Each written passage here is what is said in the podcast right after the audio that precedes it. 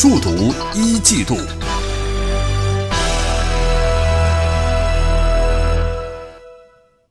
天下财经数独一季度。中国物流与采购联合会昨天发布的最新统计数据显示，一季度中国全国社会物流总额为六十二点四万亿元，同比增长百分之七点二，增速比上年全年提高零点五个百分点。到底哪些原因促使物流快速增长？来听央广经济之声记者丁华燕的报道。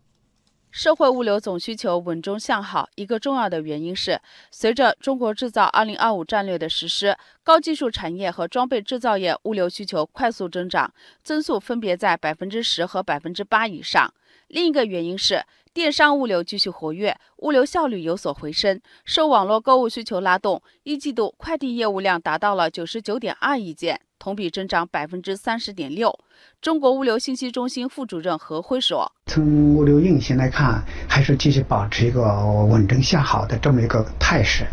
呃，需求继续保持一个平稳增长，啊，尤其是消费物流的需求还是保持一个快速的增长。除此之外，物流成本水平回落也很值得注意。”一季度社会物流总费用与 GDP 的比率为百分之十四点五，比去年同期回落零点四个百分点。其中，运输费用增长呈现回落的态势。不过，何辉说，物流市场的规模还在较快增长。一季度物流业总收入为二点一万亿元，同比增长百分之八点二。整个运行它的市场规模在继续啊扩大，啊，说明我们国家这个物流发展它的这个潜力还是比较大的。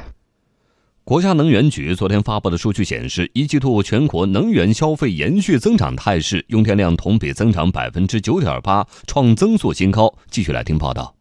一季度，我国能源消费延续回暖态势，能源生产平稳，进口增加，传统行业用能进一步放缓，新兴产业用能较快增长。具体来看，一季度煤炭需求持续回暖，前两个月全国煤炭消费量约为六亿吨，同比增长百分之四点二。用电量是衡量经济运行的温度计。国家能源局数据显示，受用电行业需求增加、各地煤改电力度加大以及低温天气等因素影响，一季度电力消费大幅增加，用电量同比增长百分之九点八，创二零一二年以来季度增速新高。此外，一季度我国天然气消费增长百分之九点八，石油消费同比增长百分之五点五，增速都比较快。国家能源局新能源和可再生能源司副司长李创军昨天还透露一个信息。我国光伏发电新增装机已经连续五年全球第一，累计装机规模也连续三年位居全球第一。未来光伏发电发展的重点已经从提高规模转到提质增效，推进技术进步上来。今年将严控光伏发展规模，降低发电成本，减少补贴依赖。各地光伏发展一定要严格执行国家相关政策要求，不得自行扩大需要国家补贴的建设规模。对于擅自扩大规模和未批先建、先建先得的项目，不纳入国家补贴范围。